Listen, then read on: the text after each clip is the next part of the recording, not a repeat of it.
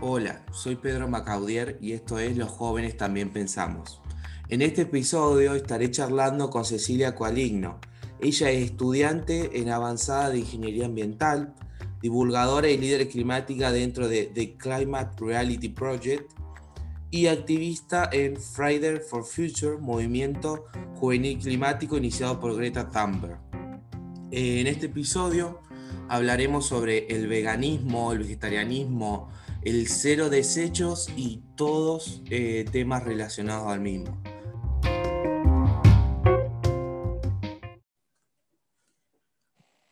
Bueno, eh, no voy a mentir, estaba esperando ansiosamente esta, esta entrevista porque yo creo que acá donde aprendemos todos y son temas que a mí principalmente me encantan. Bienvenida Cecilia, eh, no sé si querés presentarte, hacer una pequeña presentación. Hola, ¿qué tal? La verdad es, es un placer poder estar acá, así que agradezco muchísimo por tu invitación. Yo soy Cecilia, soy de Rosario, en Argentina.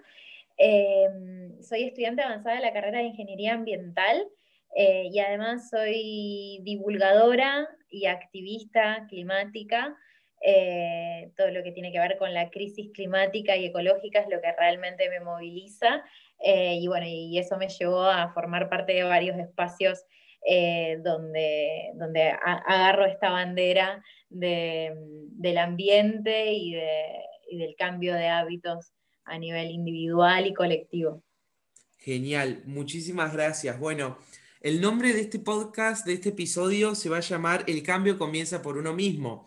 Eh, eh, basándonos en eso, te quería preguntar cuándo empezaste a cambiar tu alimentación, a, aprender.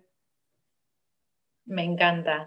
Eh, sí, yo eh, comencé mi transición, que en realidad fue bastante abrupta. A los 15 años dejé de, consumir, de elegir poner animales en mi plato. Eso surgió a partir de, empezar a, mirar en internet un montón de videos relacionados con la industria detrás de, del consumo de animales. y como siempre había tenido una sensibilidad súper eh, súper especial con el resto de los animales que habitan en este planeta como con la naturaleza. Eh, fue algo que yo decidí eh, a esa temprana edad que, no quería, no quería seguir formando parte de, todo ese círculo. me sentí responsable y bueno, y ahí tomé la decisión de ser vegetariana, que es quizás la etiqueta o el título que, se suele poner, eh, que bueno, que después es sumamente debatible, pero mm, eh, creo que lo más importante es rescatar la filosofía detrás de esa etiqueta per se. Eh, y bueno, y después cuando comencé con todo mi activismo climático, entendí la relación estrecha que hay entre mm, los impactos ambientales, la crisis climática y lo que nosotros como personas que habitamos este planeta decidimos todos los días. Y me hice esta pregunta, dije, qué importante eh, poder empezar a, detectar eh, cuáles son las decisiones que realmente generan un impacto y alimentarnos es algo que hacemos todos los días, si tenemos suerte entre tres y cuatro veces al día, entonces, ¿por qué no empezar por ahí? ¿Por qué no empezar por eh, ser conscientes al momento de elegir nuestros alimentos? Em, y quizás lo que, lo que fue mi, transición al veganismo eh, fue algo que, que, de algún modo me llegó. No es que yo me propuse, yo quiero ser vegana, sino que fue toda una deconstrucción de empezar a preguntarme de dónde vienen las cosas, por qué eh, estoy comiendo una cosa y no otra, porque dentro, detrás de lo que es la, alimentación hay un montón de cuestiones que son culturales y que son tradiciones y que por ahí nos da miedo ser, eh, no sé, que hace las cosas distinto. Eh, y bueno, y creo que estamos en una, en una época súper interesante para, deconstruirnos en todos los sentidos.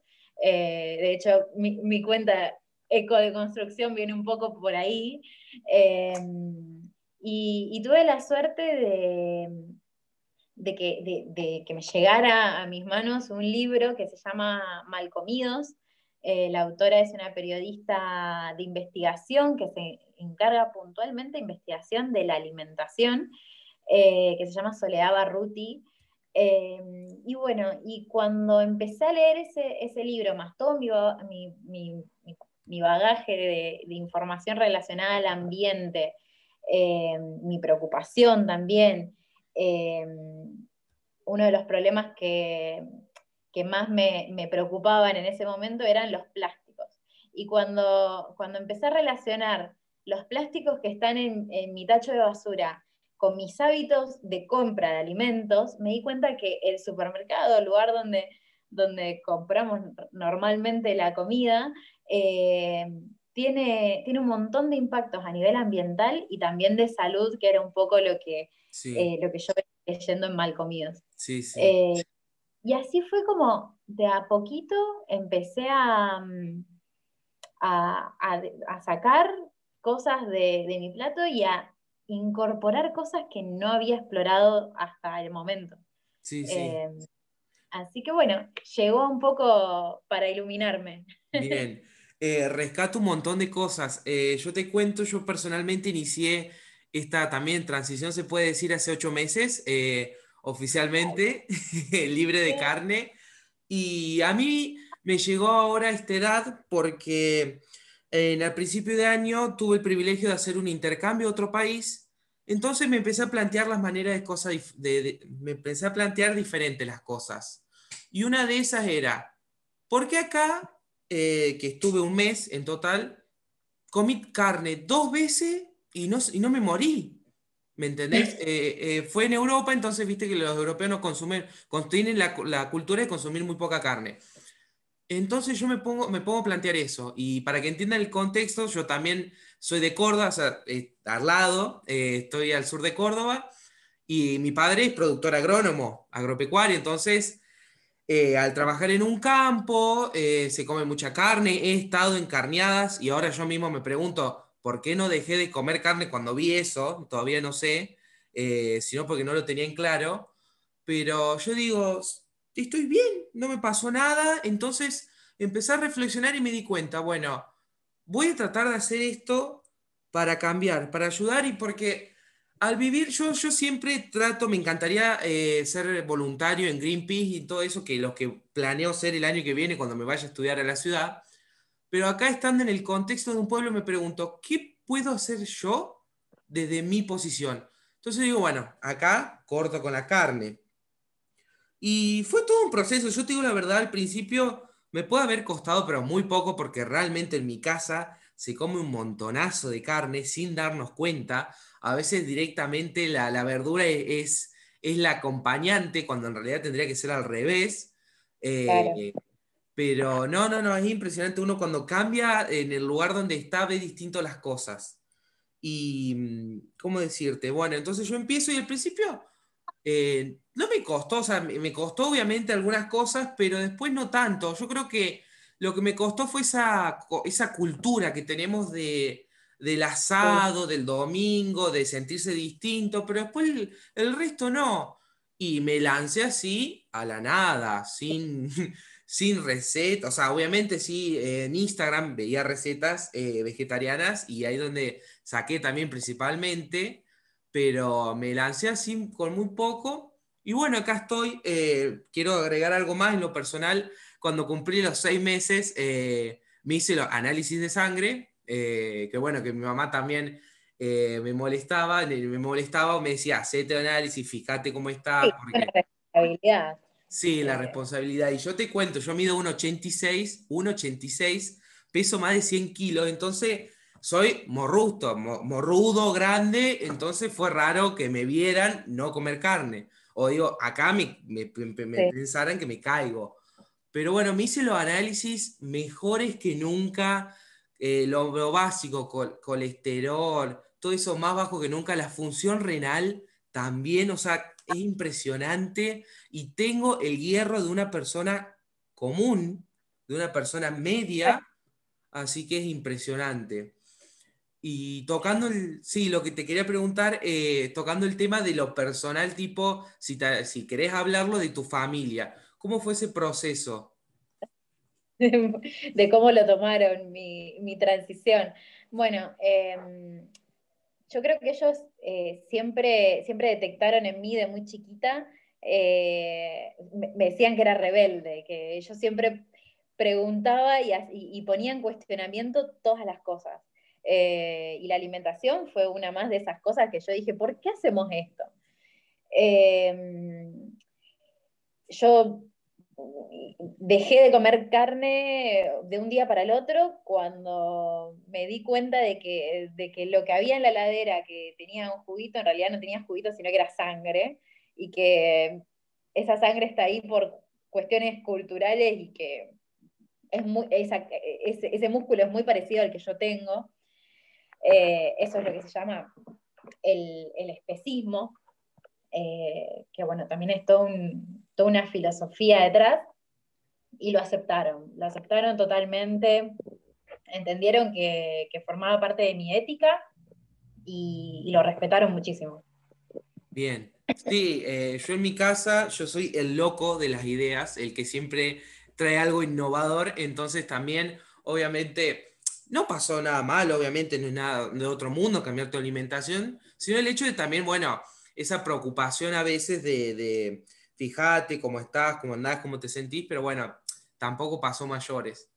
Y yo creo que algo que me hizo reflexionar y seguir en este proceso de vegetarianismo, porque en estos momentos yo soy ovo, lácteo vegetariano, creo que es así, porque hay muchas clasificaciones, eh, me hizo ver el primer asado, el primer asado que asistí siendo, eh, cambiando este tipo de alimentación, me di cuenta los platos. Comparé mi plato después de comer y el plato de, mis familiares. Y era un asco, la grasa. No te puedo decir que la sangre, pero también la sangre.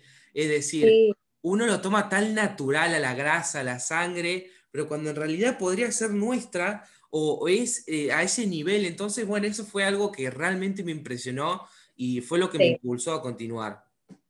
Totalmente. Me, hiciste acordar una imagen que, había visto un tiempo que decía mm, algo como, como ¿qué preferís que sea tu heladera? ¿Si un cementerio o un jardín?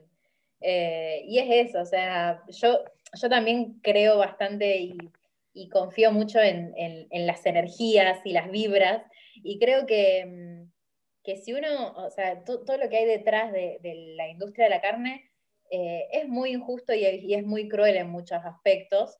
Eh, y por supuesto que esos animales también quieren vivir al igual que nosotros y también tienen su dignidad y, siempre digo que todos los seres vivos queremos lo mismo y es amor. Eh, y el amor tiene un montón de formas. entonces, si nosotros estamos sometiendo y haciendo sufrir un montón de animales que mueren de una, en unas condiciones súper súper crueles y súper feas, ¿cómo nosotros no vamos a absorber toda esa energía violenta al momento de comer eh, ese, tipo de, comidas?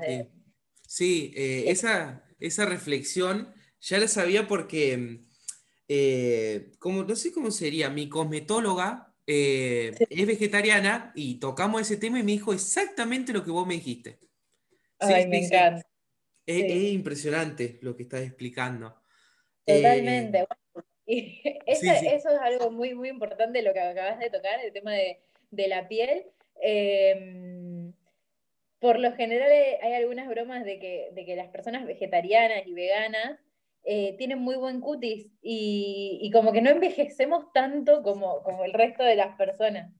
y es algo que, no sé, a mí me llama la atención. ¿Por qué será? Que tenemos una juventud.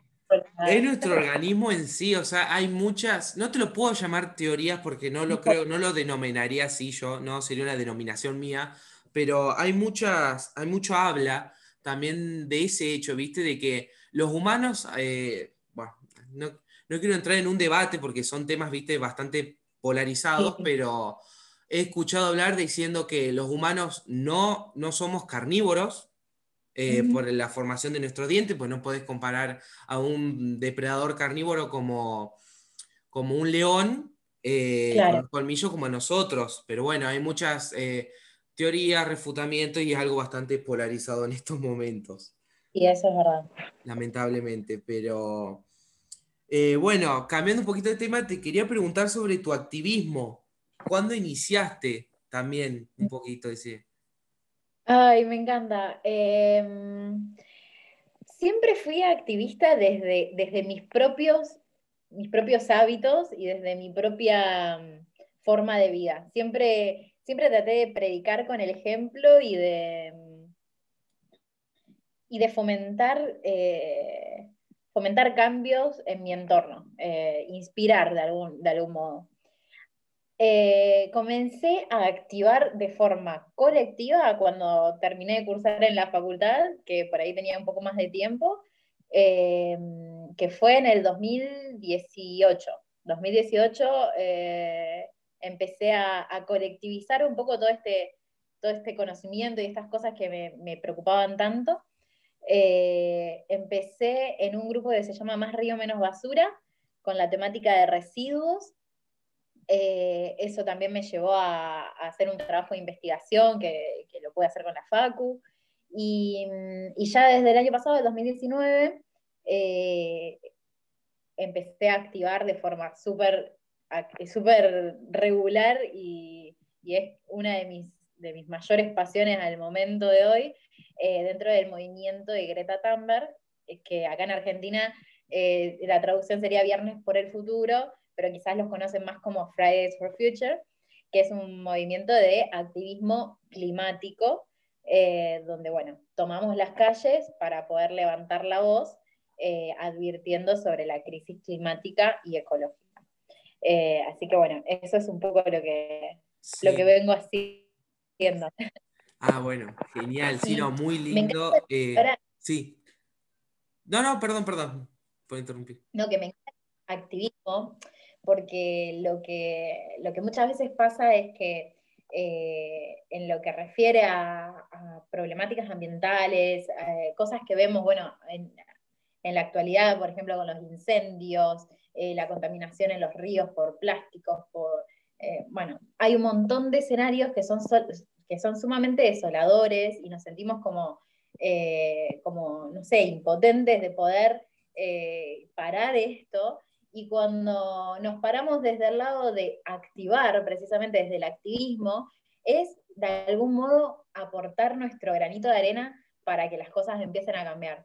Y parece que no, pero eh, a medida que, vamos siendo cada vez más personas eh, reafirmando que, hay algo mal en el mundo y que existen otros caminos de hacer las cosas, eh, estamos realmente generando un cambio. Yo creo que esta es la generación que está eh, realmente visibilizando un montón de injusticias.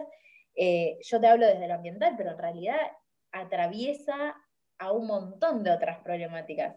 Es eh, sumamente transversal y, e interdisciplinario el laburo que, necesitamos hacer. y, bueno, me encanta, me encanta hablar del activismo porque es no estar en un rol pasivo viendo las injusticias pasar, sino hacernos cargo. Sí, sí, eh, muy lindo y también muy eh, apasionante. Para mí también es algo muy lindo y eh, bueno, después nos quedaremos hablando para preguntarte más. te quiero preguntar personalmente sobre eso, de, esta, de esta organización. Y eso de los movimientos de Greta Thunberg, yo vi fotos de, lo, de todo el mundo y es impresionante.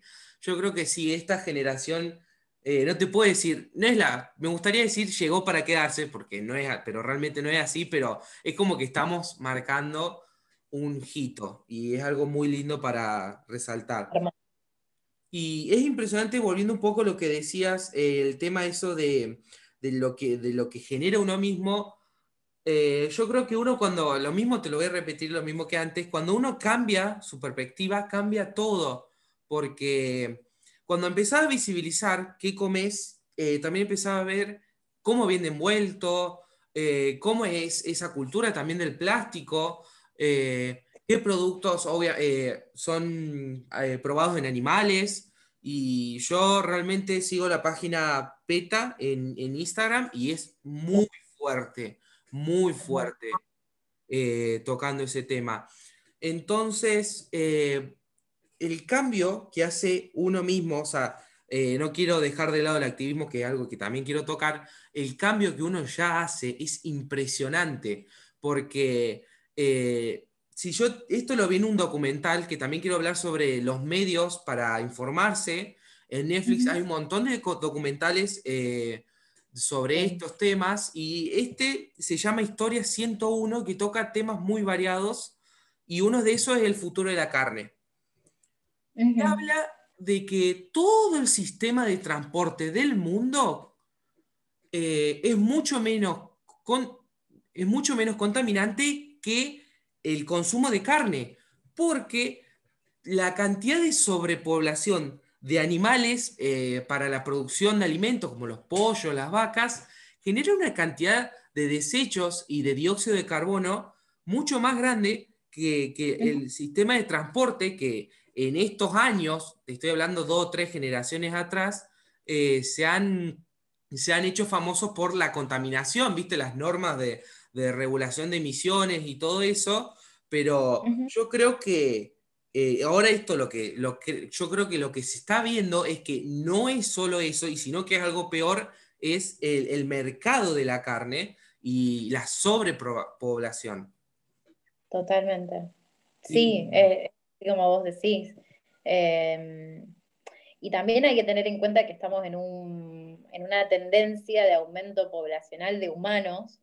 Eh, cada vez es una curva exponencial, o sea, cada vez va a haber más humanos en este planeta y cada vez vamos a tener que producir más alimentos, pero también estamos cada vez destruyendo más suelos para la producción de alimentos.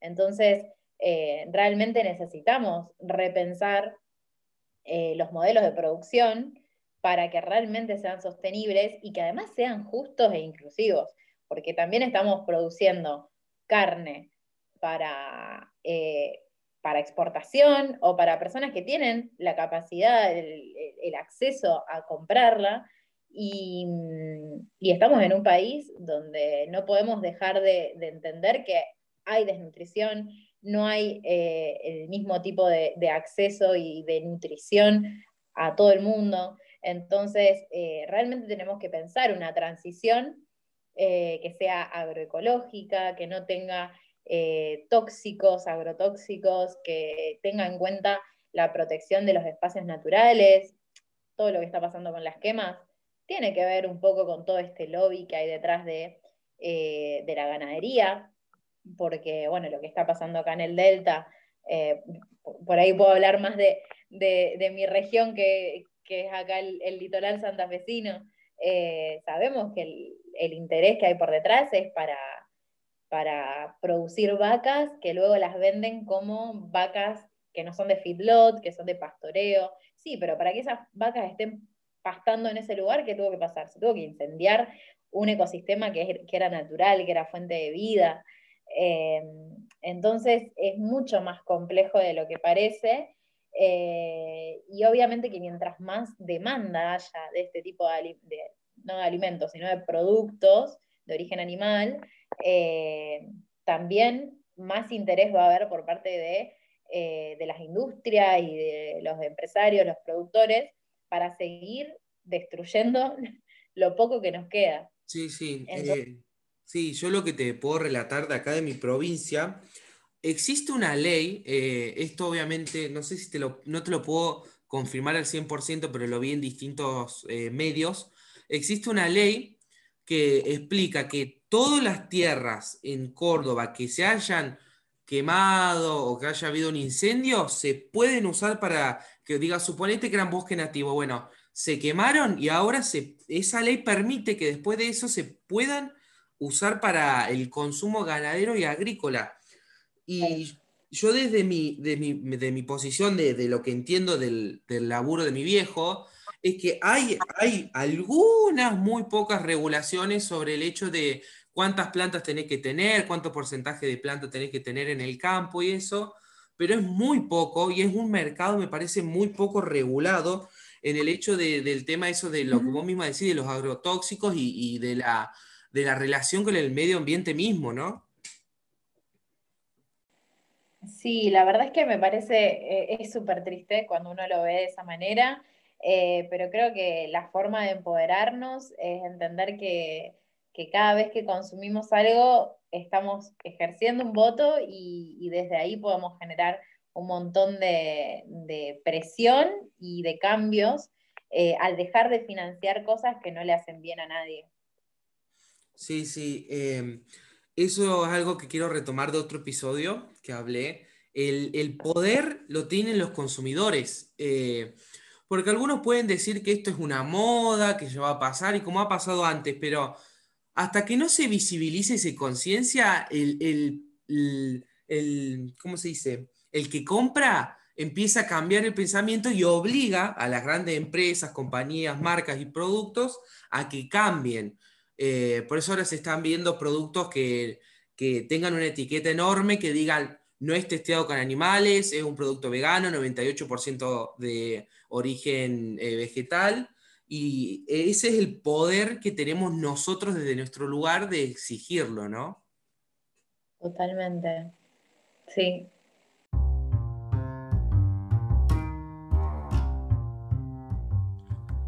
Haremos una breve pausa. Ya volvemos.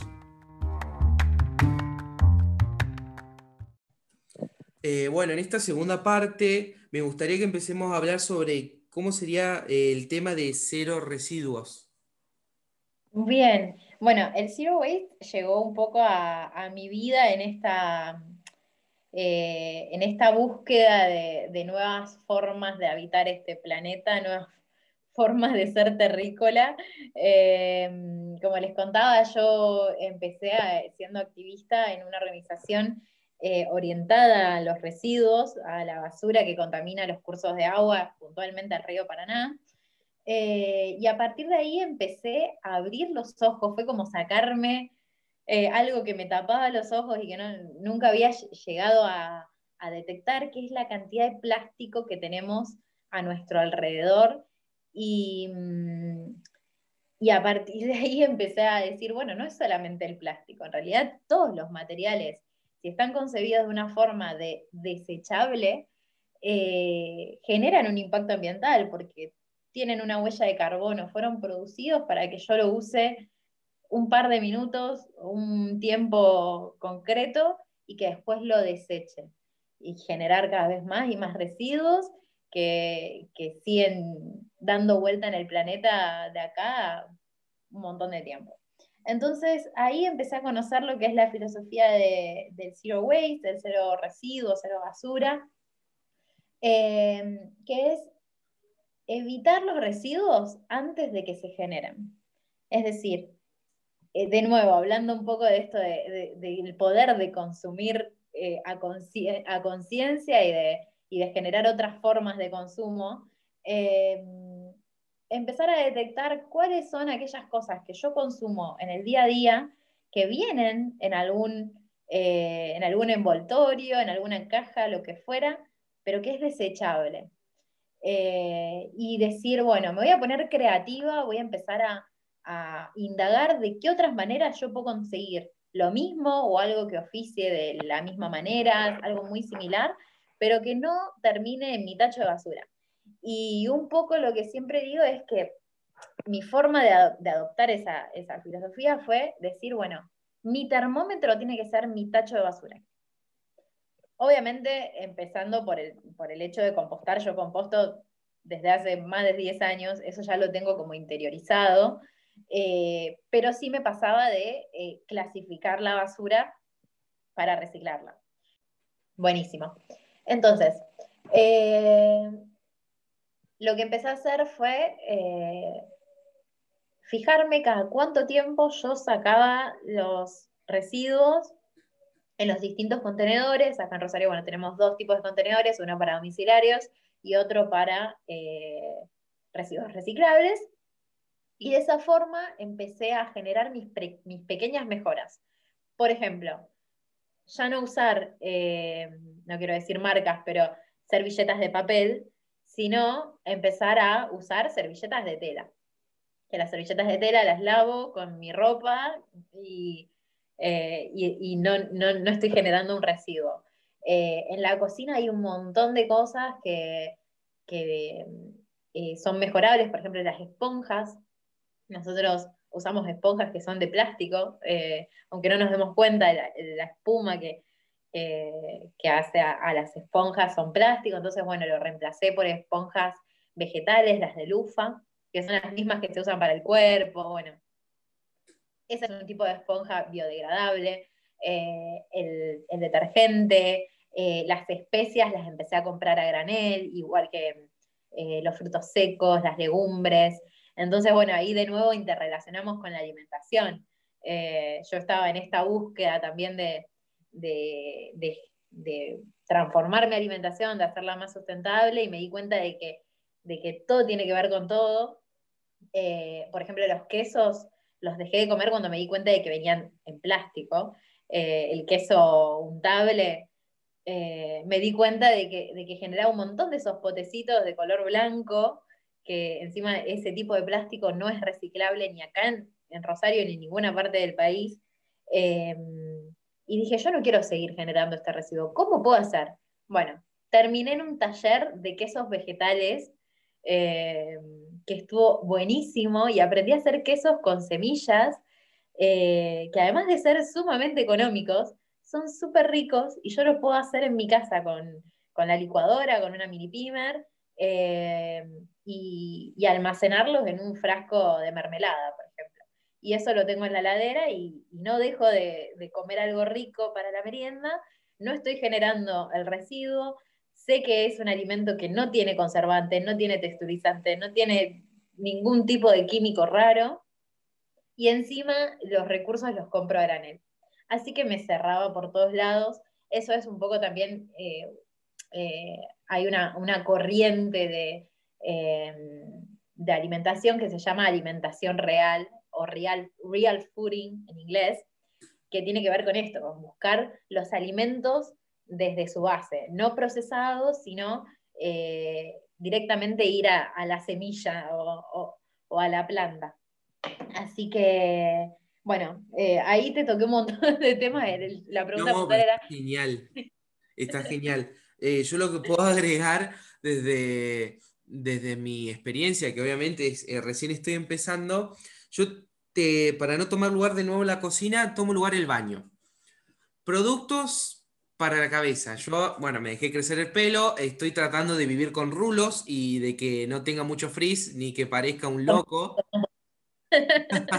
pues viste que es todo un tema controlarlos. Entonces me puse a ver, investigar. Bueno, todos los productos de las grandes marcas tienen siliconas, parabeno, que te tapan los pelos, te lo dejan duro y es muy malo para el cuerpo, para el pelo del mismo. Entonces yo digo, esto, estos productos me generan frizz y me hacen mal. Bueno, cambié y ahora en estos momentos estoy usando productos, eh, para no decir la marca, eh, que, son veganos, eh, no tienen parabenos y, que están, están hechos 98% de productos de, vegetales o algo por el estilo, naturales. Pero quiero pasar al siguiente nivel porque durante esto, este proceso que estoy haciendo me di cuenta, bueno, son veganos y todos estos beneficios, pero dos botellas por mes. Dos botellas por mes y medio. Y yo me pongo a pensar, es una pila enorme por año. Entonces eh, me puse a ver que esta chica que entrevisté, que se llama Emprender Lado A, esta parte, este segmento, que ella vende productos naturales y el shampoo y jabón sólido. Entonces, mi próximo nivel, cuando termine estos productos, es cambiarme a eso, porque es algo mucho más natural y que no genera desecho alguno. Sí, me encanta esto que decís de que son procesos. Eh, me parece re importante, parece algo, algo simple, pero me parece re importante que, entendamos que, que no, no, es llegar a una meta, o sea, para tal fecha quiero haber, no sé, ser 100% sustentable, sino que es un proceso continuo y que vamos aprendiendo en el camino. Eh, y esto que vos decís, o sea, eh, hace unos meses eh, empezaste a interiorizar qué eran los parabenos, qué eran los sulfitos, los sulfatos, por qué te hacían mal, por qué le hacían mal al ambiente. Bueno, y ahora te cayó otra ficha y decís, uy, pero pará, vienen un montón de envases. Bueno, la próxima vez mejoro esto. Em, y eso creo que es lo más rico de todos estos caminos, eh, de, no dar nada por hecho, de, siempre estar preguntándonos eh, qué podemos mejorar ahora. Em, y, forma parte, bueno, de nada, dejar de, vivir por inercia, hacer las cosas porque, porque se hacen así y, sin cuestionar nada, eh, que es lo que el planeta está necesitando, gente que sea consciente, que sea crítica, que sea responsable. Eh, así que bien por vos que, lo pudiste detectar y bien que ahora ya tenés como tu próximo nivel y después vendrá otro y otro. Sí, sí, sí, yo soy, eh, tocando ese tema, yo soy una persona que no puede quedarse en el presente, siempre tiene que estar planeando todo. Y el año que viene, cuando me vaya a estudiar en una ciudad, yo digo, acá mi departamento va a ser totalmente sustentable o la mayoría. Voy a poder vivir solo con, mi, con mis propios, tengo el privilegio de vivir solo y con eh, mis propios eh, productos y organizaciones propias. Entonces yo digo, bueno, lo de la esponja es una clarísima idea. Toda, cada dos semanas en mi casa cambiamos la esponja, la cantidad de plástico, ¿no? Entonces voy a tratar de implementar eh, todas estas cosas, voy a, hacerlas porque me parece algo muy lindo y es como vos decís, es un proceso de darse cuenta. Y tocando el tema, creo que también es algo cultural, ¿no? Porque eh, quiero algo que me dejó también este intercambio que hice. En Europa reciclan todo, más eh, principalmente en Inglaterra, donde puedo contarte. Eh, yo tenía un tacho de basura en mi pieza, bajé abajo, tiré la basura así como si nada, y después, bueno, me llamó la, la mujer que me hospedaba y me dijo, acá reciclamos. Y me hizo reciclar, me hizo eh, digamos, contenedores de, esas cajitas, viste, de, mm, ¿cómo se dicen?, de, cartón, plegarlas, los, los Tetra plegarlas, todo. Entonces, yo creo que cuando la gente empiece, eh, haya mucho más movimientos acá en Argentina, podríamos, eh, orgullosamente lo digo, llegar al reciclaje, reciclaje y reciclaje, ¿no?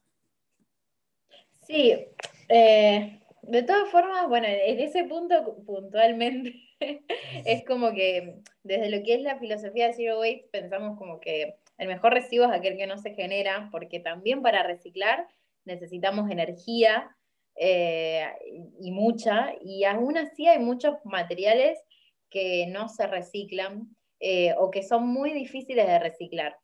Eh, hay un documental que está muy bueno, si lo pueden encontrar, cada tanto se libera eh, el acceso que se llama La historia del plástico, Story of Plastic, em, que si bien habla del plástico puntualmente, también es extrapolable a, otros eh, materiales. Mm, y, un poco habla de esto, de que, de que reciclar ya no es suficiente. necesitamos empezar a, a ser consumidores un poco más conscientes eh, desde el momento anterior al reciclado, que sería en el momento en el que nosotros estamos decidiendo ejercer un voto por comprar un producto y no otro. Eh, es muy, muy bello para, para estudiarlo y para, incorporarlo siempre y cuando sea posible. Cada uno está en un contexto totalmente distinto, entonces, eh, bueno, se, es eso, es un proceso de, cada uno adaptarlo de la forma en que puede. Sí, yo también lo escuché, eh, no me acuerdo si fue un capítulo que habla sobre el plástico, porque tengo dos series principales así que, suben cultura en general o temas así, que es, em, em, eh, para, perdón, no me, acuerdo, bueno, este, creo que estaba en Historia 101, también hablaba sobre el plástico y cómo las grandes compañías que generan plástico como de bebidas eh, le, dicen como por ejemplo el consumidor, bueno, nosotros te damos las botellas, pero vos las tenés que reciclar, ¿me entendés? Ellos se lavan las manos en cierto punto para no hacerlo tan sí. y en eso es lo que totalmente tenés razón, ya el reciclaje no alcanza y es lo que hablaba este capítulo. Eh, es como cortar de raíz el problema, lo que está explicando. Sí, sí. Tal cual, es eso, es cortar el problema de raíz. Sí, sí. Si, no sé, si tenés una canilla rota y se te está inundando tu casa, eh, no sirve de nada que, saques el agua eh, hacia la calle. Tenés que arreglar la canilla, que es el, suministro que está haciendo que tu casa se inunde. Em, sí, sí. No, el, resto sí, o sea, te, sirve, pero ¿hasta dónde? ¿Hasta cuándo? Sí, sí. Y además el plástico puntualmente es un, es un material que viene del petróleo, o sea que sigue siendo eh, emisor de gases de efecto invernadero, donde la industria que está detrás de la petroquímica y que además eh, tiene lo que se llama un infraciclaje. Cada vez que vos reciclás un plástico, pierde calidad. Entonces no es infinitamente reciclable. Tiene un límite. Y, por eso, por ejemplo, las, las, palitas de basura, los tachos de basura, eh, todos los, plásticos de bazar, eh, se rompen muy fácilmente y tienen esos colores como azul, verde, rojo, esos colores fuertes, porque vienen de un reciclado de otros, de otros plásticos eh, y tienen mucho más fácil y les ponen esos colores para que no se note tanto la mezcla. Sí, sí. Eh, sí, eh, es muy cierto lo que decís. y volviendo al, contexto de Argentina, te quería preguntar sobre este cero desechos. ¿Es muy difícil en el contexto? ¿Te costó? Eh, a ver, sí, un poco sí, yo entiendo que, que requiere un esfuerzo un poquito mayor a hacer la vida normal, porque tenés como que planificar eh, tus, compras básicamente, eh, pero no es imposible y además tiene un efecto contagio muy grande. yo, por ejemplo, no sé, voy a una roticería, voy con mi tupper para evitar toda la bandejita de plástico, el films, etc. Eh, y voy con mi tupper y, bueno, y se da esta charla de, bueno, ¿y por qué lo haces? Y ya tenés lugares que se acostumbraron o que, o que vieron la oportunidad de disminuir un costo eh, en, en, ese tipo de, clientes, entonces ahora te hacen, no sé, un descuento eh, o te fidelizan de algún modo. Em, así que bueno, hay algunas iniciativas que están muy, muy interesantes y también está bueno que se vaya dando esa transición, ese cambio.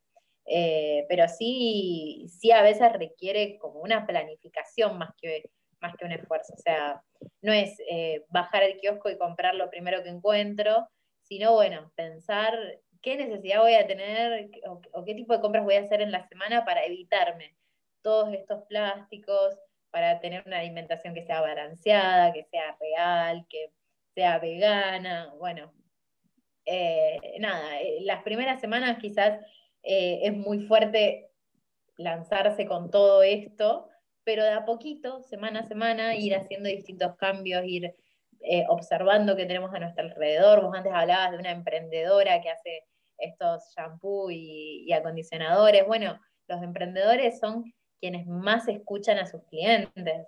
Es muy difícil que yo vaya a la empresa que hace shampoo, por decir, por no, por no mencionar marca, pero es muy difícil que yo vaya a decirle, che, ¿por qué viene esto en este envase? No puede venir de otra forma. Pero los emprendedores, primero que le das una mano tremendo a, emprendimientos locales y segundo que te escuchan mucho más y tienen mucho más confianza para, para resolverte tus inquietudes. Así que eh, por lo menos eso es lo que, lo que yo trato como de implementar en mi entorno. Sí, es un montonazo. Yo eh, estuve realizando, volviendo al tema del baño, eh, estuve realizando muchos cambios. Pasé de un cepillo eléctrico que consume dos pilas por cada dos meses a un cepillo Meraki de bambú, perdón, un cepillo de bambú, que es 98% reciclable. Y también cambié de los desodorantes, eh, también así, viste, industrializados, que tienen aluminio, también siliconas, al desodorante natural. Y, es impresionante en mi experiencia para motivar a los otros, quiero decirlo, que es, muy lindo. Y ya con el hecho de, y te sentís mejor, y con el hecho ya de, cambiarlo, eh, te sentís mucho mejor.